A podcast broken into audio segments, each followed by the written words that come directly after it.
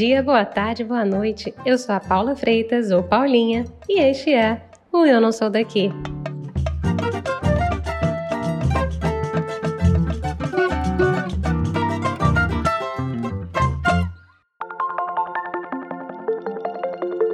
Você sabia que até 1930, mais ou menos, eram poucas as companhias aéreas que contratavam comissários de bordo? Pois é, também não. Antes dos anos 30, quem cuidava dos passageiros eram os próprios pilotos. Quando havia algum comissário, sempre eram homens. Olha, as coisas mudaram com a enfermeira britânica Ellen Church. Ela sonhava em ser piloto de avião, mas naquela época, digamos que era uma quebra muito grande de paradigma ter mulheres piloto. Espertinha que só ela, sugeriu a uma companhia aérea que a contratasse como enfermeira para cuidar da saúde dos clientes. E desde então as mulheres começaram a dominar a profissão de comissário de bordo e ó, nunca mais pararam. No Brasil, por exemplo, elas representam 68% das profissionais da área, segundo o Anuário Brasileiro de Recursos Humanos para a Aviação Civil de 2018. Agora, se eu mudar um pouco o rumo desse barco e te falar dois seguintes versos e uma palavra só repetida três vezes, Será que tua memória aí se ativa um pouquinho? Eu vou tentar, tá? Vamos lá. Estrela brasileira no céu azul, iluminando de norte a sul. Varig, varig, varig. Ou varig, varig, varig. E aí, atiçou? Bom, para quem é mais ou menos da minha geração ou um pouquinho mais velho, vai lembrar da Varig, a primeira companhia aérea brasileira e a maior da América Latina reconhecida mundialmente pela sua qualidade. A empresa parou de voar em junho de 2006, mas ó, ela era a maior companhia aérea do país em todos os aspectos, desde o número de destinos até frota e funcionários. A importância da Varig para o Brasil era grande, se não enorme. Só para você ter uma ideia, ela transportou todos os presidentes da República, de Getúlio Vargas até Fernando Henrique Cardoso. Dizem as más línguas que a Varig e os seus escritórios eram quase que embaixadas não oficiais pelo mundo. A Varig também era reconhecida pela sua imensa dedicação em agradar funcionários e principalmente passageiros. A companhia teve durante um período o melhor serviço de bordo reconhecido internacionalmente. No fim da sua vida como empresa, mesmo com os salários atrasados há meses, os funcionários da Varig não deixaram de voar nas viagens confirmadas pela companhia. Mas o fim não teve muito jeito.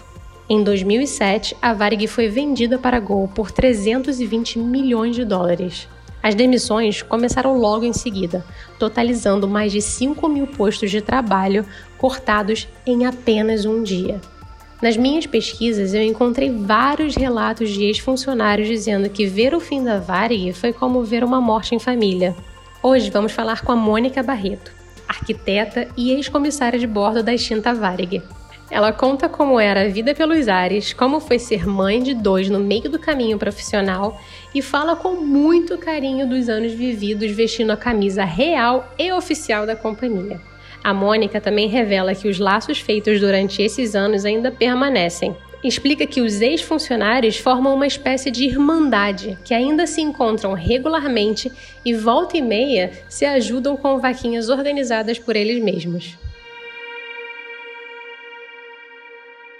Mônica, seja muito bem-vinda. Eu não sou daqui. Muito obrigada por você estar comigo nessa manhã de sexta-feira. Ah, Paulinha, eu é que agradeço. Fiquei super surpresa com essa sua curiosidade em saber histórias que eu tenho para contar da, da, minha vida, das, dos lugares que fui, das coisas que fiz. claro que tenho, claro que tenho. E é bom que você que você começou aí já falando do, dos lugares que você foi, das coisas que você fez, porque eu vou, te, vou começar te fazendo a pergunta mais importante desse episódio. Quem é Mônica nesta vida? Eu sou uma pessoa é, nômade. Eu acho que eu sou nômade assim, de, de espírito, né? Porque eu vou me adaptando às condições que, que vem aparecendo na vida, né? Então a gente vai se acostumando com essa história. Então a, eu sou ex-comissária da Varig, né? da Varig, da nossa empresa aérea maravilhosa, que se extinguiu há tempos atrás, arquiteta, mãe de dois filhos e casada já desde que eu entrei na aviação. Então, a vida foi tomando uns rumos bem interessantes. Você deu aí uma dica falando que você, você é comissária, quer dizer, você é ex-comissária de bordo e você passou anos da sua vida fazendo isso. Como é que foi que surgiu esse desejo de ter uma vida pelos ares? Na verdade, é, foi um acaso. Eu, eu sempre gostei muito do esporte, sempre fui de visitar amigos, visitar tios, ir para lá e para cá, pegava ônibus mesmo e aparecer na casa das pessoas e tal. E, e eu queria fazer educação física no vestibular. Então eu comecei a treinar, é, porque tinha uma habilidade específica, né? É, que se você não, não passasse em certa prova, você teria que fazer um, um, uma prova assim mais aprofundada na, na parte de educação física também. Então, você teria que nadar e, e correr, né? uma certa distância lá, acho que eram três quilômetros e um pouco. E, e eu também estudava inglês nessa época, né? já estava terminando a cultura inglesa. Então, eu saía dessa, desse treino e ia para a cultura inglesa de, de bicicleta, de manhã molhado e tal. E uma pessoa me perguntou: vem cá, você não quer trabalhar no hotel lá de, de GO, né, na época? Eu falei: ah, eu vou lá, vou ver o que, que é. E fui para esse hotel. E trabalhei de novo durante um ano. Nesse lugar ia muita gente da Varig, era, um, era, era uma época que, que as pessoas frequentavam muitos hotéis para fazer convenções e tal. E aí ia muita gente da Varig, eu falei, interessante e tal. E um dia eu vi um, um anúncio no jornal, é, recrutamento de comissários, né, de pessoas que queiram é, ser comissários. Eu falei, ah, eu vou lá, vou, vou tentar. E foi. Nunca tinha sonhado em ser da aviação, nunca. E daí eu fui, comecei a fazer as provas, né? Eram provas, você fazia a prova de um dia, tinha o resultado à tarde, e aí você fazia a prova no dia seguinte, e acho que demorou assim uns 10 dias.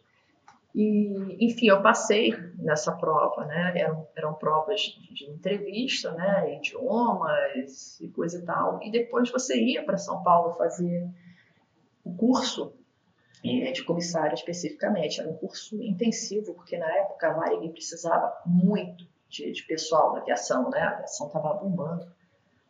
E aí eu fui para São Paulo, foi a primeira vez que eu andei de avião, no Eletra. Olha! É, o Eletra ali da, da ponte aérea, né? Santos Dumont, Congonhas. E, e a imersão foi, foi um mês fazendo cursos específicos em várias áreas, porque o comissário de bordo ele é um técnico em segurança. O comissário que você vê no avião não é o comissário que se formou para estar ali.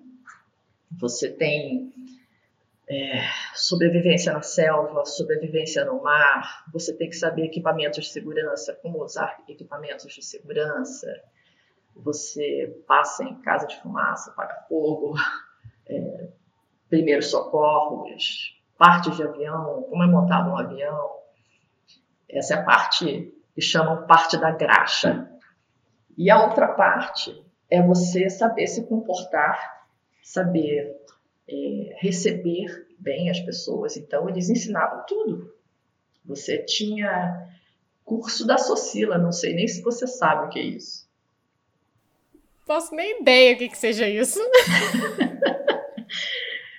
Socila era uma clínica super famosa, uma clínica estética super famosa no Rio de Janeiro. E tinha uma senhora espanhola, espanhola Dona Pina, chiquérrima, elegantérrima. E ela ensinava pra gente, eu não, eu não lembro quanto tempo foi isso, mas é, etiqueta profissional. E, e a Varig, como era muito rígida, ela, a gente tinha posição para parar sabe? Para esperar o passageiro, você não podia ficar de qualquer jeito, você tinha que ficar numa certa posição, uma perna um pouquinho mais à frente da outra, a, a palma da mão em cima da outra, essa posição de mulher, posição de homem era outra. É, curso de como se sentar à mesa, como comer, é, até nos hotéis, como a gente se tinha que se comportar quando você saía dos quartos, como deixar. Era uma coisa assim tão minuciosa, sabe? Que acabou dando uma cultura geral muito grande para mim, né? Eu levo isso para minha vida inteira.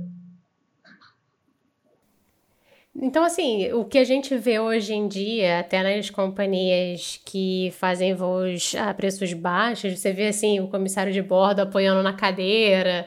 Então, isso não era aceitável. Nem um pouco, nem um pouco. Tinha uma, uma senhora que era chefe dos comissários, a gente morria de medo dela, a dona Alice Klaus, o nome diz, né? Imagina aquelas alemães assim com o peito meio levantado, com aqueles vestidos retinhos e sapato de salto grosso. Às vezes alguém avisava, Dona Alice vai embarcar. E, e aí piorava mais ainda. Mas essa exigência é, não era tomada como uma obrigação, acabava sendo o cartão de visitas da empresa que a gente idolatrava. Então, é, a gente tomava o nome Varig como uma, uma uma fachada que a gente tinha que ter de perfeição. Era o, o sinônimo de Varig para a gente era esse, era perfeição. Então a gente, eu pelo menos, né, eu falo por mim, eu, eu adorava isso, eu adorava aquele padrão, sabe? Você vestia um uniforme que era é, geralmente o último uniforme que eu vesti, um uniforme que foi desenhado na Itália. Eles pegavam os, os, os costureiros famosos para desenhar o uniforme. Então, era tanto detalhezinho que acabava. É, você se imbuía daquele espírito, né? Porque era quase próximo à perfeição. Então, a gente usava o, todo o ensinamento que eles tinham dado para realmente fazer parte daquela empresa, né? Um pertencimento muito interessante. É, com certeza a gente não podia ficar de qualquer jeito esperando o passageiro, nem pensar. E tinha cor de unha, cabelo não podia encostar no, no ombro. Era, é, quem tinha cabelo comprido, que encostasse no ombro, tinha que usar coque. Olha, tá pior do que a escola católica isso aí. É? Era, era uma coisa meio de exército, entre aspas, mas que era, é, é, é que beirava a perfeição, sabia? Você não podia usar esmalte transparente, porque se a unha tivesse um pouquinho suja, transparecia. E como é que era, assim, por curiosidade, como é que era o seu dia a dia? Porque existem vários tipos de viagens. Você falou aí que você é um pouco nômade, né? E você se definiu como nômade, mas como é que era o seu dia a dia naquela época? Se você pudesse definir uma semana, sei lá, ou um mês na sua. Quem era o mês ou a semana de Mônica na época nos ares? O mês era interessante porque você, você trabalhava com escala, né? A gente tinha uma escala e tinha uma regulamentação que a gente tinha que seguir. A gente podia voar, como eu voava avião a jato, né, a maior parte eu voei avião a jato, o turbohélice era o Eletra, né, o famoso Eletra, que também a Varig depois passou a não ter mais. Eu podia usar, voar 85 horas por mês. Então, eu me programava né? Se eu quisesse ter uma folga num dia específico, a única folga que eles faziam automaticamente era uma folga de aniversário, a famosa FA. Essa eu sempre tinha.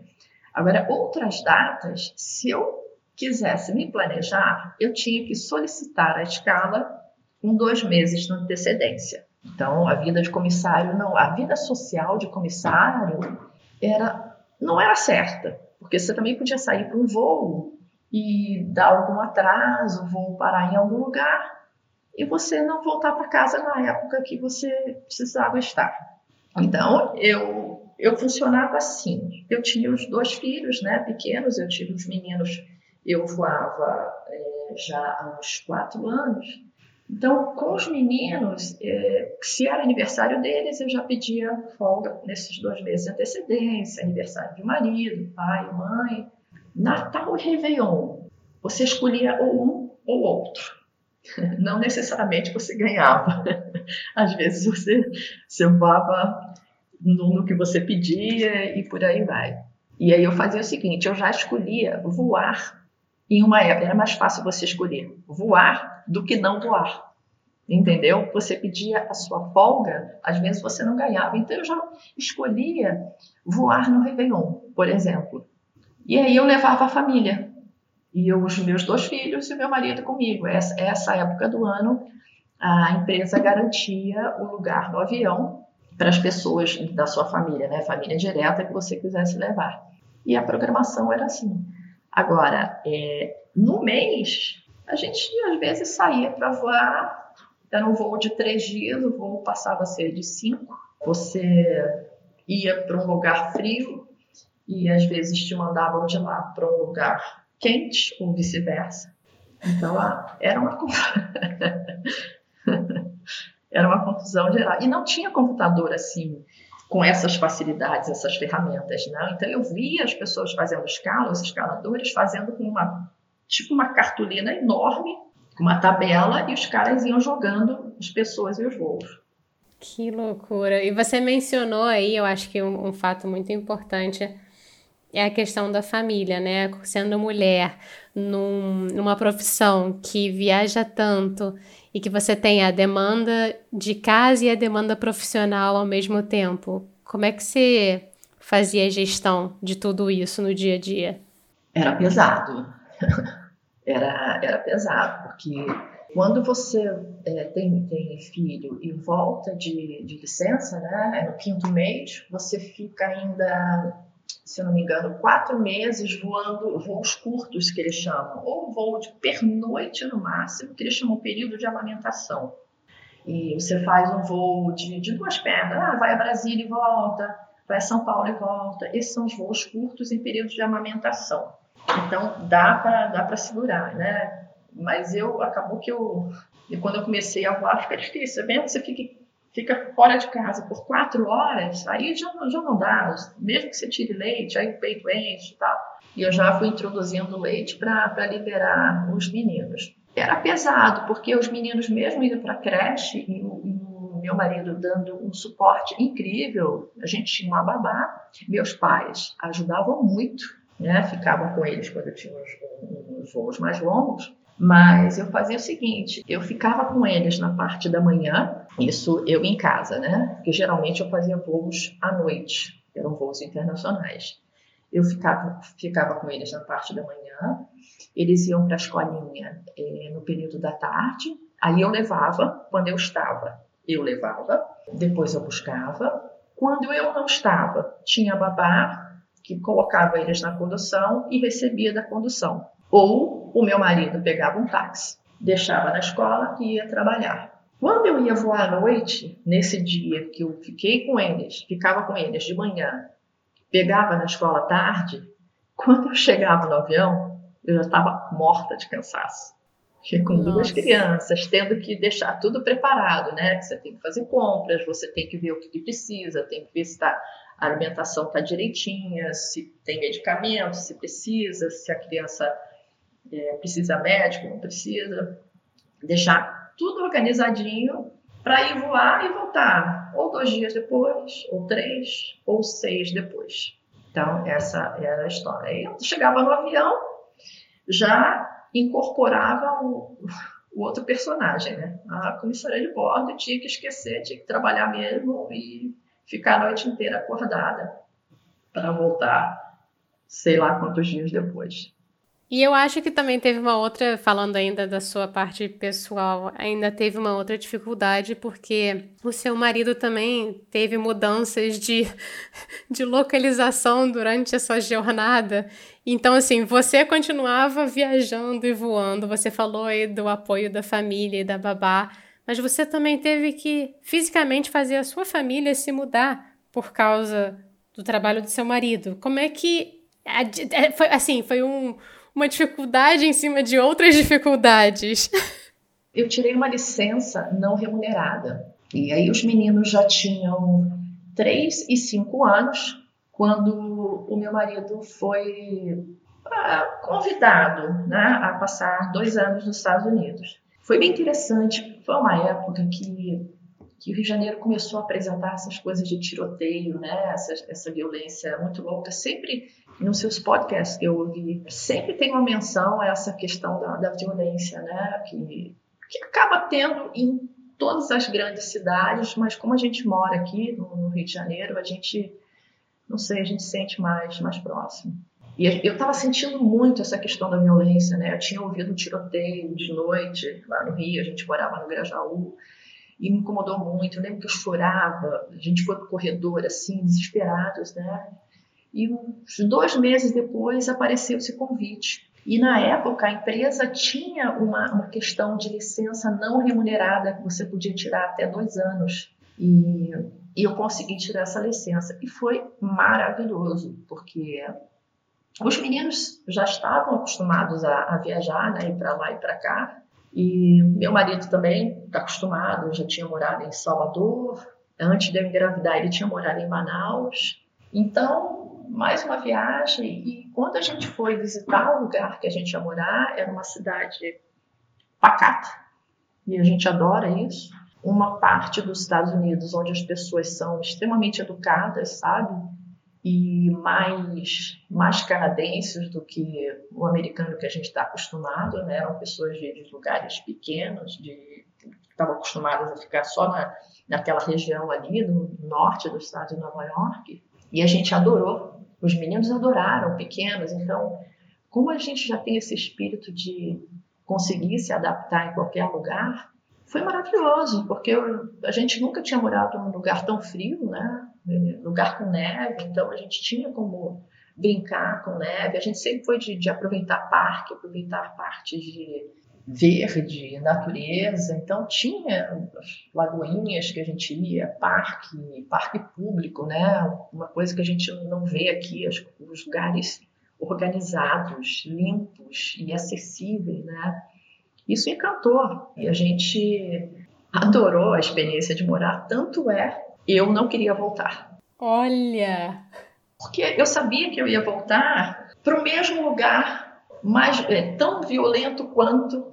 E depois que você mora, dizem que tem uma síndrome, né? Depois que você mora num, num lugar ou se muda para um lugar mais seguro, mais tranquilo, a volta ela se torna muito mais difícil, né? É, é muito mais discrepante você voltar para o ruim, entre aspas, do que você ir para um lugar bom que te vai te fazer, é, te dar paz de espírito. Então você queria ficar e, e, e acabou tendo que voltar. Isso te bate alguma vontade de talvez algum dia, mas talvez tenha passado também tantos anos que isso já tenha um pouco ficado de lado, mas você acha que você faria de novo uma mudança do tipo? Na verdade, a gente voltou em final de 97, início de 98, e, e a gente aí não voltou para o Rio, a gente voltou para Niterói, a gente queria experimentar Niterói. A gente alugou uma casa por um ano, num bairro chamado Pendotiba, não sei se você conhece. Alugamos a casa de uma pessoa que estava indo morar fora.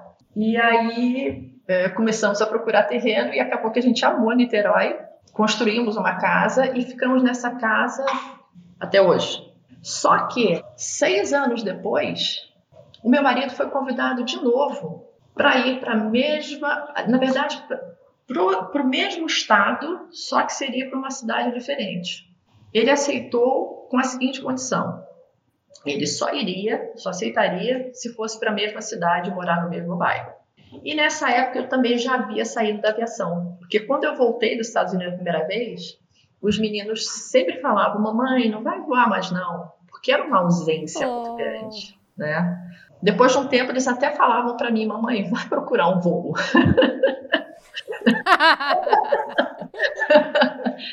porque tinha, eles gostavam também quando eu voava. O Brasil abriu para importação relativamente recentemente, né? Então, trazia os brinquedos importados, as coisas que não tinha aqui, então eles adoravam isso. Mas a ausência era, era, era dura, para mim e para eles. Então, quando a gente voltou dos Estados Unidos a primeira vez, é, eu consegui voar mais um ano, porque aí não estava. É, tinha um período também que tinha demissão voluntária, e, mas eu tive que voar mais um ano. Eu voltei eh, final de 97, de 98 a 99 eu voei, fiquei em voos curtos, foi uma opção minha, voos relativamente curtos, né? Voo que eu ficava só pernoite fora. E depois, em 99, eu saí. E em 2003, é, a gente foi convidado para ir de novo para a mesma cidade, e aí nós fomos. E foi maravilhoso. Você vê, né? Então, no fim das contas, as crianças acabaram te convencendo a parar de voar. Mas eu fiquei aqui curiosa numa coisa e fiquei pensando, tentei aqui ficar fazendo as contas na minha cabeça. Você chegou então a ver a mudança da Varig, porque você falou no início da Varig muito como uma perfeição, uma coisa que todo mundo gostava de trabalhar e que você particularmente gostava muito. E a gente viu a Varig acabar, né? E, e, e falir na frente dos nossos olhos. Você chegou a ver esse período? Você comentou aí da, da demissão voluntária. Você viu, então, parte ou o início disso? Não, eu não cheguei a ver. Eu saí, eu saí bem antes, né, da Varig quebrar. Mas eu vi pelos olhos dos companheiros de, de trabalho e, e, foi muito triste, muito triste, é como se tivesse chegado na minha casa, no meu, sabe, na minha casa que eu construí, que eu montei, que eu decorei, e ela tivesse ido abaixo. Foi muito louco e também vi as pessoas ficando tristes, porque a Varig tinha um, um plano de pensão muito bom, né? As pessoas tinham contribuição era muito boa e as pessoas perderam o trabalho, perderam a aposentadoria, perderam o chão, perderam a referência, né? De, de, de orgulho de empresa. Então foi foi muito triste. Você acha que teve algum momento da, da história da companhia que deveria ter ido para algum lugar que não foi? O que que, se você tivesse da, a Varig nas tuas mãos, o que, que você teria feito com ela?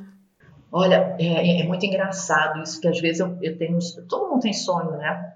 Falo, gente, será que a gente não conseguia é, alugar uns aviões e botar as tripulações Varig para voar, né? Tipo, resgatar o, aquela, aquela coisa perfeita que era a Varig. Eu não sei, os tempos mudaram para tudo, né? Você vê, a gente está se falando, você em outro país, e a gente está se comunicando, é, interagindo. Não é mais, eu, eu não sei se, se a Varig conseguiria manter aquele padrão de qualidade onde, onde as bebidas eram as, eram as mais perfeitas, as melhores de cada país. Se você estava voando para a Itália, eu estou falando isso de, de, de, primeira classe, porque eu vou para a classe uma boa parte da, da, parte que eu trabalhei.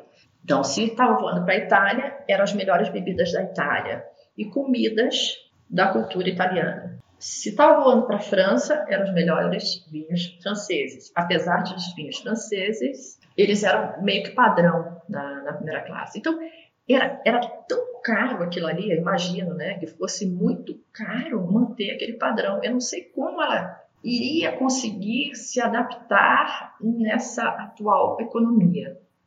É, de fato, é uma loucura mesmo. Você falou aí da questão da primeira classe, e eu fiquei aqui pensando as loucuras que você deve ter visto e os pedidos esdrúxulos que você deve ter escutado na primeira classe.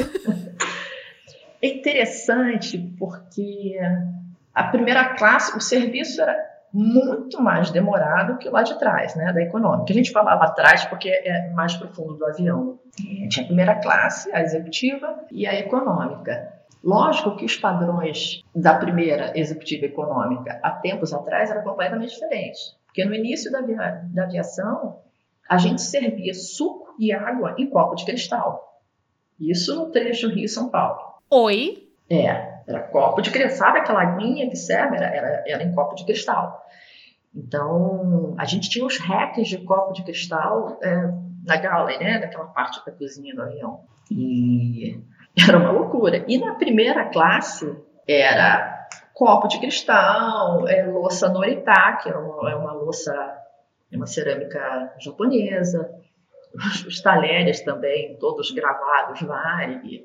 Então, era tanta luxúria, sabe? Mas os, os, cardápios, eles eram fixos. Aí era pelo... O que embarcava era pelo número de passageiros. Só que tinha caviar, champanhe, champanhe mesmo, é, os melhores vinhos. Aí O passageiro chegava no avião, ele tinha que receber um champanhe gelado e tinha uma certa temperatura do champanhe. É muito detalhe, para mim, lindo, porque era uma delícia fazer esse serviço.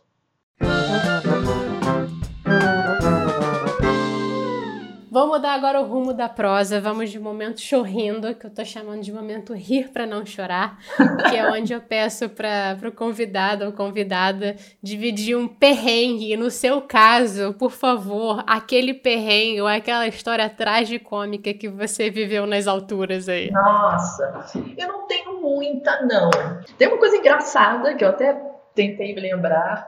No início da aviação, eu era chefe de equipe. A chefe de equipe geralmente é quem faz o speech que você fala pelo menos dois idiomas, né? No meu caso, na época, eu ainda falava espanhol. Então era inglês, português e espanhol. A gente decolou de São Paulo, destino era Curitiba. Um voo à noite. Eu fiz lá o speech, né? Depois que o avião decolou e, e entrou em, em, velocidade de cruzeiro, né? Que ele, o avião fica retinho. Ah, senhoras e senhores, né? de São Paulo para Curitiba, tanto tempo de voo. E aí acendeu uma luzinha, passageiro chamando. né, acabei o speech, fui lá, pois não. Esse voo tá indo para onde? Eu falei, Curitiba. Mas eu tô indo para Brasília. e era inverno. Coitado, eu falei, olha, sinto muito. É, retorno de avião, o, o, o, comandante não ia retornar só porque um passageiro tinha entrado no... Quer dizer, isso houve um erro ali na hora dele entrar no avião, né? Alguém não olhou o, pessoal do despacho não o ticket dele. Não era ticket eletrônico, né? Era aquele ticket uhum. impresso na impressora, não é esse com QR Code que você faz o seu próprio check-in. E a pessoa teve que ir para teve que ir para Curitiba e era inverno. O problema foi esse, era inverno. Lógico, a pessoa teve que ir lá e aí a Varig ajeitou, deu hotel para ele e aí acaba, não sei se cabe na política roupa, para a pessoa pegar um outro voo um outro dia. E pessoal, a pior coisa que acontecia comigo era a gente usava sapato alto, né? Uniforme, sapato alto.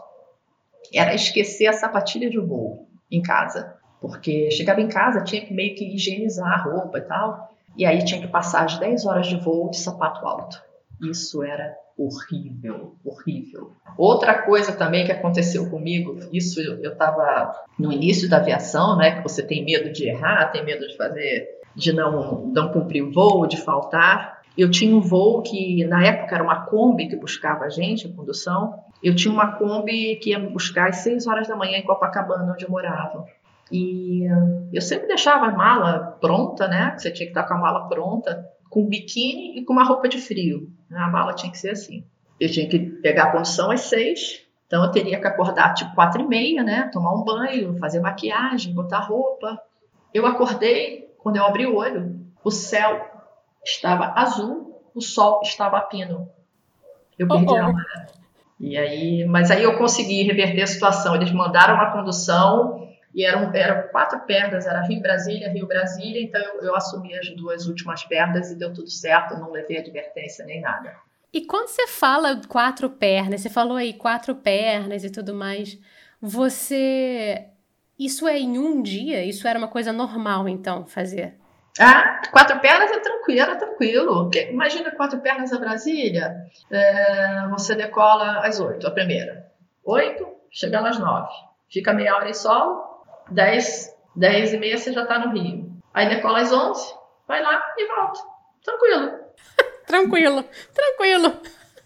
É, é, porque tinha voos que a gente chamava. Não sei se você via aquela propaganda, a primeira faz tchan, a segunda faz tchan, tchan, tchan, tchan, tchan, uma propaganda da Gillette, assim, que, que uhum. Pois é, a gente tinha um voo que a gente chamava Presto Barba porque saía de Rio, é, São Paulo, Rio, Salvador, né? ia parando, ou chamava Cariri, porque era tanta decolagem que você acabava se acostumando. Você já chegou a estar num voo, numa dessas mil pernas de centopeia? Você chegou a estar num voo e falar assim, putz, pra onde eu tô indo mesmo? Ah, total! E acordar de manhã num hotel, gente, peraí, onde é que eu tô? Eu, ontem eu tava Peraí, ontem eu estava em Recife. Ah, não, hoje eu estou em Manaus. Tá, amanhã eu vou estar em Recife de novo. Pior do que isso era o fuso horário. Você sabe muito bem o que é isso, né? Com certeza. E eu mencionei que a escala era feita num, numa board enorme e na mão. Era literalmente na mão, era um lápis de borracha. E os caras mandavam, gente, acho que eles não raciocinavam, eles iam mais pela parte da, do número de horas voadas, né? Você tinha hora por dia, hora por semana, hora por mês, no máximo. Então ele tinha uma, uma sequência de voos que a gente chamava, a gente ia, mandava a gente para o México, né? Menos quatro.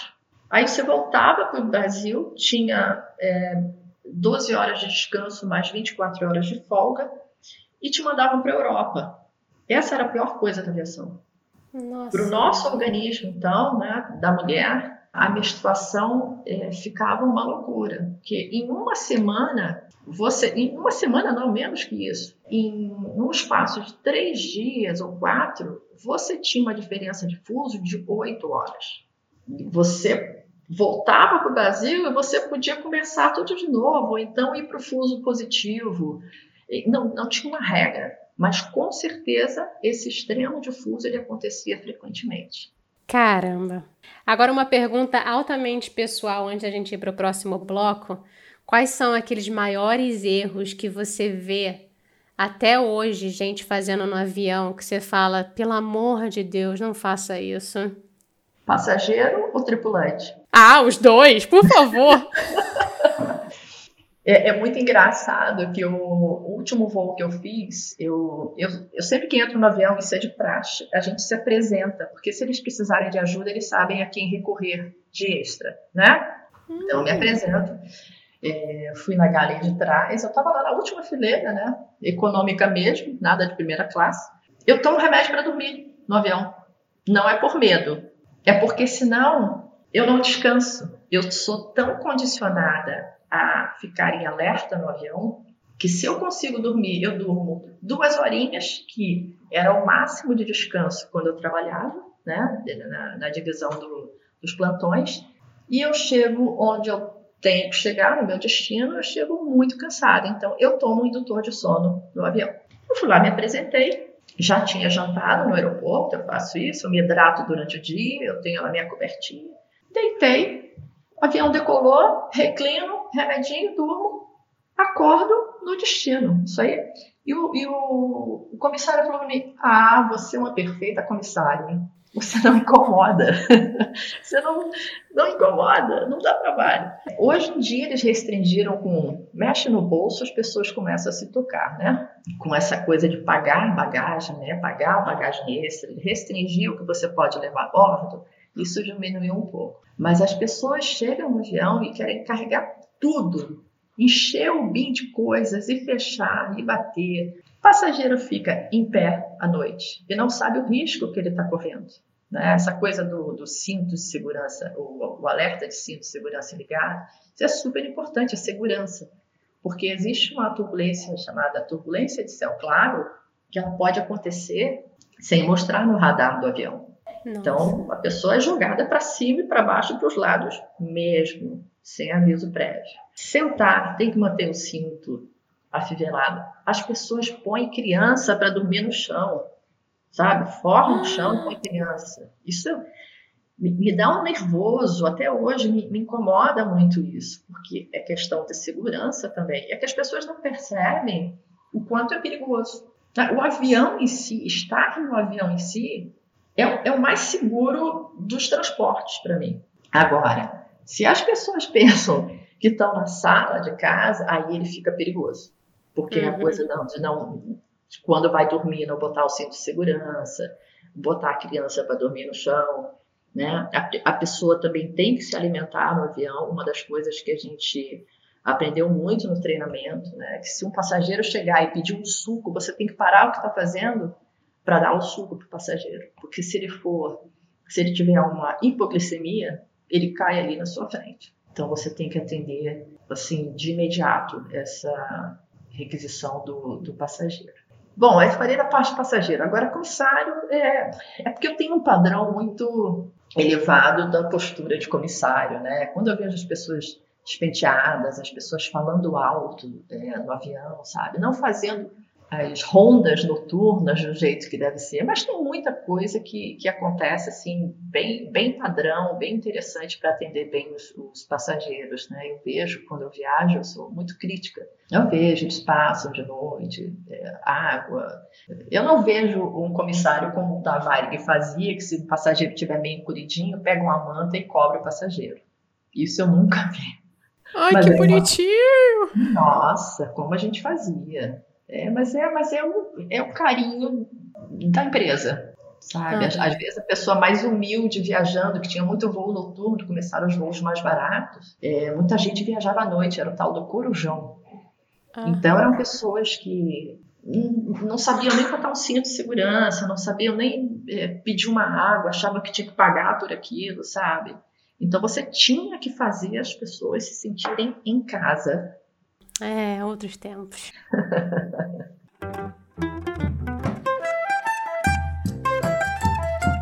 Vamos agora de bate-volta, que é aquele momento de rapidinho ping-pong, que eu faço a Marília Gabriela, e aí eu vou te falar um negócio, tem que falar a primeira coisa que vem na tua cabeça, tá? Oh, tá, bom. Então vamos lá. Uma tarde no mar sozinha ou estar num cubículo com seus filhos e seu marido? Segunda opção. Eu começo sempre fácil, entendeu? Qual foi a maior surpresa que um passageiro te fez durante um voo? Ah, essa é facílima. Eu voei no Natal, fui para o Chile, que aliás, eu passei o Natal na casa de um grupo de passageiros que eu conheci, que eu voava muito para o Chile. Eu estava voltando e em São Paulo não ia embarcar nenhum passageiro, eu já trabalhava na primeira classe. E aí o, o, despacho, né, que é o pessoal que, olha, tem um passageiro é, irredutível dizendo que ele só, só, só entra se for nesse voo. Ah, era o meu marido. Oh. Então, foi uma surpresa de Natal. Ah, é bom demais. Um vinho ou um chopp gelado? Ah, pode ser os dois? pode. Chopp gelado no verão, vinho no inverno. Agora, hambúrguer americano ou aquele belo churrasco brasileiro? Hambúrguer americano. Olha ela! o lugar no mundo mais curioso ou surpreendente que você já parou? Nossa, são muitos, mas há pouco tempo eu fui num lugar chamado Janela do Céu, em Ibitipoca, Minas Gerais. É uma trilha de 9 quilômetros que você chega numa janela que parece do céu. Lindo, lindo. O melhor modo de viajar é? Ah, com uma bela companhia. Afinal de contas, pode ou não pode deixar o celular ligado no avião? Olha, na época que eu voava, não podia, não existia celular. Não podia Walkman, não sei se você conhece isso, já ouviu falar. Claro. CD player, né, que tinha aqueles portáteis, não podia porque a, era, era uma coisa de ondas, né, que atrapalhava. Mas hoje em dia o, os aviões têm Wi-Fi, então eu creio que possa. Vamos agora terminar então, Mônica, com o modo avião, que é quando eu peço aí para você deixar dicas, aí pode ser de livro, filme, série, música, o que você quiser. Nossa, modo avião é Filme, eu assisti um filme, por um acaso, Intouchable. Não sei se você conhece um filme uhum. francês. Eu amei esse filme. Eu entrei, eu estava em São Paulo, andando pela Paulista, olhei lá o, o título, falei, quer saber? Eu estava estudando francês, vou assistir. Eu amei esse filme, já assisti algumas vezes, pela proposta dele, né? O aristocrata que contrata um cara super louco, super descolado e acaba que os dois se dão super bem, né? Quebra do paradigma dos dois lados. Adorei. Eu adoro esse filme também. É ótimo. Super alto astral. Mônica, te agradeço muito mesmo pela disponibilidade, pelo papo, por é, contar tanto. Eu queria saber mais sobre a vida nos ares, inclusive, sei lá, vai se você já salvou uma vida, se já viu gente morta, mas vamos deixar isso para a próxima. Quando você quiser, Paulinha. Opa! Vamos dar aquela força pra gente? Segue o Eu Não Sou Daqui aonde quer que você esteja escutando esse episódio e deixa cinco estrelinhas, por favor. Você também pode deixar um comentário sobre o episódio no aplicativo de áudio que você estiver usando. Querendo trocar uma ideia com a gente, ou fazer sugestão, ou até reclamar da vida, você pode encontrar a gente no Instagram, nsdaqui. O Eu Não Sou Daqui foi apresentado por Paula Freitas, editado pela Mariana Borba, design gráfico da Gabriela Altran, suporte de conteúdo das redes sociais da Luma Mundim e consultoria do João Freitas. A nossa música tem composição em flautas da Karina Neves, violão de sete cordas e bandolim do Pedro Franco e mixagem do Tito Neves. Um beijão, pessoal!